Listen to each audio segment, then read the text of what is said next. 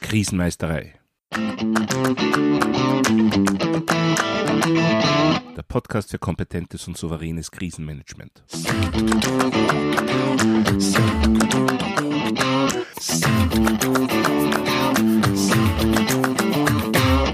Hallo, ich bin Thomas Prinz von krisenmeisterei.at. Ich helfe Verantwortlichen, Krisen souverän und kompetent zu meistern, damit diese nicht zu ihrer persönlichen Tragödie werden. Heute geht es in meinem Podcast um Führungsstrukturen im Krisenmanagement. Was bedeutet das, beziehungsweise wozu braucht man so etwas? Nun, in einer Krisensituation braucht es eine Führung, die auf die Krise als solche fokussiert ist. Würde das vom normalen Management wahrgenommen werden, so bliebe zum Beispiel alles andere liegen was selbst wieder Krisen verursachen könnte. Außerdem, Krisenmanagement erfordert spezielle Überlegungen, Fähigkeiten, Kompetenzen. Es ist daher unerlässlich, im Fall einer akuten Krise ein Krisenmanagement mit klarer Führungsstruktur einzusetzen. Ja, und da gibt's einmal zwei prinzipielle Unterscheidungen. Zum einen gibt's natürlich die Ein-Personen-Führung. Man spricht in der Welt der Einsatzkräfte auch vom sogenannten Kommandantenverfahren. Das heißt, eine Person ist die oder der Krisenmanagerin, der Krisenmanager. Der Vorteil, ja, ist natürlich sehr schnell. Eine Person hört Dinge, sieht Dinge, entscheidet, gibt Anweisungen. Das geht alles relativ flott, aber so ein Kommandant, so ein Einzelmanager ist natürlich auch ein Flaschenhals und bei sehr komplexen Situationen, sei es, dass die Krise sehr komplex ist oder die Organisation sehr komplex ist, kann so eine einzelne Person rasch überfordert werden. Es ist daher im Fall einer akuten Krise unbedingt notwendig, einen Stab, einen Krisenstab zu verwenden, einzusetzen. So ein Krisenstab, das ist ein Team, das berät oder selber führt, da unterscheiden sich die Systeme. Der Vorteil ist, in so einem Team sind reflektierte Überlegungen und Entscheidungen unter Einbeziehung von Spezialisten möglich. Der Nachteil, es dauert natürlich länger, so eine Entscheidung, bis einmal alle informiert sind, alle einen gemeinsamen Wissensstand haben. Daher gibt es auch bei Einsatz eines Krisenstabs durchaus Situationen, wo immer eine verantwortliche Einzelperson, der Krisenmanager, die Krisenmanagerin, alleine entscheidet. Zum Beispiel bei Gefahrenverzug, wenn einfach nicht genug Zeit bleibt, den Krisenstab damit zu befassen. Ja, wenn es jetzt darum geht, ein solches System für die eigene Organisation, für das eigene Team, das eigene Unternehmen zu entwickeln, dann bietet es sich natürlich an, sich an entsprechenden Standardsystemen zu orientieren. Da muss man aber natürlich auch bedenken, solche Standardsysteme sind immer in einem bestimmten Kontext entstanden. Also ein ganz wichtiger Kontext ist zum Beispiel der Organisationstyp kommt dieses System aus dem Bereich der Hochsicherheitsorganisationen mit sehr klassischer Hierarchie. Dann wird man sich vielleicht schwer tun, das in einem Unternehmen mit Lean Management einzusetzen. Und ein anderer wichtiger Kontext ist die Kultur. Zum Beispiel, wie wichtig ist die Einbindung von anderen Teams, Abteilungen, Unternehmen oder Organisationen. Die Unternehmenskultur letztendlich. Eines kann man gleich über alle Systeme hinweg sagen, da sind sich alle Systeme einig. Es muss immer eine Person geben, die letztendlich die Entscheidungsverantwortung trägt. Es gibt zwar Systeme, wo das auch ein Gremium sein kann, aber dort wird das Gremium in der Größe dann auf maximal drei bis fünf Personen limitiert. Und die Entscheidungen dieses Gremiums müssen dann einstimmig sein, was natürlich wiederum die Geschwindigkeit des Entscheidungsweges negativ beeinflussen kann. Zum Vergleich habe ich heute drei verschiedene Systeme mitgebracht. Da ist zunächst einmal das System des staatlichen Krisen- und Katastrophenschutzmanagements in Österreich, das in Deutschland aber genauso Entsprechungen hat. Dieses System ist ein klassisches Stabssystem, kommt aus der Welt des Militärs und der Einsatzorganisationen und ist auch sehr auf diese Welt ausgerichtet. Das heißt, es gibt einen zentralen Einsatzleiter, der durch den Stab beraten und unterstützt wird. Einsatzorganisationen oder ähnlich organisierte Unternehmen sind damit definitiv sehr gut beraten. Andere, vor allem flach strukturierte Unternehmen, haben mit der Umsetzung häufig Probleme. Es passen die Strukturen von Alltag und Krisenmanagement dann oft einfach nicht zusammen. Und wenn im Fall einer Krise wirklich Strukturen verändert werden, massiv verändert werden, Werte verändert werden, das einfach nicht zusammenpasst, dann gibt es meistens auch Probleme im Krisenmanagement. Das läuft dann einfach nicht runter. Das zweite System, das ich kurz vorstellen möchte, ist das Incident Command System, das ICS. Das kommt aus den USA, ist aber auch international recht verbreitet. Auch hier gibt es einen zentralen Leiter. Dieser hat auf jeden Fall einmal strategische Aufgaben. Alle anderen Funktionen können an einen Stab, der in seiner Größe fast beliebig dimensionierbar ist, delegiert werden. Dieses System hat einige große Stärken. Nun ist es zunächst einmal stark an Funktionen orientiert, während das SKKM-System mehr an Verantwortlichkeiten orientiert ist. Es beschreibt, wie gesagt, eine beliebig große Struktur von einer Person bis zu Hunderten von Involvierten. Und es werden die strategischen, aber auch die dispositiven und operativen Ebenen einbezogen. Damit gibt es ganz klare Schnittstellendefinitionen, während das SKKM-System im Prinzip rein die Beratungsfunktion des Stabs beschreibt. Ja, und dieses System wurde schon bei vielen Katastrophen und Krisen angewandt und jeweils danach angepasst. Damit gibt es auch sehr umfangreiche Definitionen von Stellenbeschreibungen bis hin zu standardisierten Dokumentationen für alle möglichen Fälle und Situationen. Optimal ist dieses System vor allem für Unternehmen oder Organisationen, bei denen das Krisenmanagement auch sehr starke operative Maßnahmen setzen muss. Beziehungsweise auch für Unternehmen, die international verteilte Standorte haben denn das ICS ist eben weltweit sehr verbreitet. Das dritte System heute ist das, das von der Norm CEN TS 17091 beschrieben wird. Dieses System schließt besonders nahtlos an die üblichen Führungsstrukturen in einem Unternehmen an. Aus meiner Sicht ist dieses System damit auch am einfachsten umzusetzen vor allem wenn es für das Krisenmanagement keine speziellen operativen oder dispositiven Spezialfunktionen braucht. Also die Krise primär vom Management abzuarbeiten ist. Ja, schauen wir uns diese drei Systeme jetzt etwas genauer, etwas mehr im Detail an. Das System vom staatlichen Krisen- und Katastrophenschutzmanagement, kurz SKKM, sieht, wie gesagt, einmal einen Einsatzleiter vor. Dieser fällt allein verantwortlich die Entscheidungen. Das heißt, der Stab berät nur. Der Einsatzleiter fasst Entschlüsse, er erteilt die Aufträge, er übt die Kontrolle aus, berichtet an jeweilige Vorgesetzte und hat Gesamtverantwortung für die Bewältigung der Krise. Also sehr, sehr viel Aufgaben und sehr viel Verantwortung fokussiert auf diese eine Person, die natürlich auch delegieren kann. Aber trotzdem, da hängt sehr viel an diesem einen Einsatzleiter. Der Stab selbst, der Krisenstab, hat eben ausschließlich beratende Funktion. Von seiner Struktur her gibt es da mal den sogenannten Leiter der Stabsarbeit, der koordiniert den Krisenstab, weist Aufgaben zu und fungiert der Schnittstelle zum Krisenmanager, Einsatzleiter, wie auch immer man diese Funktion auch nennen mag. Im Krisenstab selber gibt es dann einerseits die Führungsgruppe, andererseits die Fachgruppe der Führungsgruppe gibt's Sachgebiet 1 bis Sachgebiet 6. Was versteckt sich dahinter? Gebiet 1, Sachgebiet 1 ist Personal. Sachgebiet 2 die Lage, da geht es vor allem auch um die Gefahren- und Schadenslage, was droht uns. Sachgebiet 3 heißt Einsatz, da geht es um die Planung und Durchführung.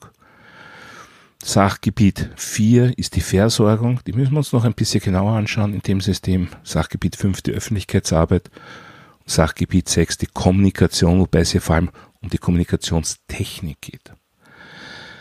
Sachgebiet 4, warum müssen wir uns das genauer anschauen? Nun, da gehören Dinge dazu wie der gesamte Nachschub, Organisieren von Fremdleistungen, Verwaltung und Verrechnung. Das heißt, dieses Sachgebiet bestellt, nimmt ab und bezahlt. Das ist nicht unproblematisch. Also eine derartige Konstellation dürfte in manchen Unternehmen gar nicht eingesetzt werden. So manche interne Richtlinie würde das schlicht und ergreifend nicht zulassen. Ja, das ist einerseits die Führungsgruppe, die also den Krisenmanager dabei unterstützt, die Krisenbewältigung zu planen, vorzubereiten, zu evaluieren. Dann gibt es noch die sogenannte Fachgruppe, da kann es jetzt unterschiedlichste Sachverständige, Fachberater sogenannte Verbindungsoffiziere geben. Verbindungsoffizier, das könnte zum Beispiel schlicht und ergreifend der Vertreter eines anderen Unternehmens, einer anderen Organisation oder einer anderen Kommune sein. Das klingt jetzt alles recht komplex und jetzt groß, aber je nach Komplexität der Situation können durchaus verschiedene Positionen in Personalunion ausgeübt werden. Also es wäre zum Beispiel durchaus möglich, dass Sachgebiet 2, 3 und 5 von einer Person wahrgenommen werden die Sachgebiete 1, 4 und 6 von einer anderen. Dann besteht der gesamte Stab aus zwei Personen. Dieses System ist also vor allem an Verantwortlichkeiten, an Zuständigkeiten orientiert. Das zweite Standardsystem, das wir uns jetzt anschauen, ist das Incident Command System, das ausgeht von einem Incident Management, einem einzelnen Notfall. Wir haben ja schon gehört, Notfall kann sehr schnell einmal zu einer Krise eskalieren. Und dementsprechend ist dieses System auch für jegliche Form von Krise, Katastrophe oder auch einfach nur Event anwendbar. Es ist beliebig skalierbar vom Ein-Personen-Task zu Unterfangen mit mehreren hundert Beteiligten. Es baut jetzt nicht primär an Verantwortlichkeiten auf, sondern auf sogenannten Managementfunktionen, auf Dinge, auf Tätigkeiten, die bei jeder Form von Krisenmanagement einfach angewandt und umgesetzt werden müssen. Das ist zunächst einmal die Leitungsfunktion, das heißt in dem System Incident Command. Da geht es um die Festsetzung von Zielen, Strategien und Prioritäten. Dort liegt die Gesamtverantwortung für die Krisenbewältigung. Die nächste Funktion ist die Umsetzung oder auch Operations genannt. Da werden nun Taktik und Ressourcen festgelegt, um die von der Leitung vorgegebenen Ziele zu erreichen, wobei die Ressourcen allerdings auch von der Leitung wieder genehmigt werden müssen. Also hier gibt es einen entsprechenden Kreisschluss. Und von Operations, von diesem Umsetzungsbereich, werden die operativen Tätigkeiten auch konkret geleitet. Es gibt also eine Trennung zwischen strategischer und operativer Leitung.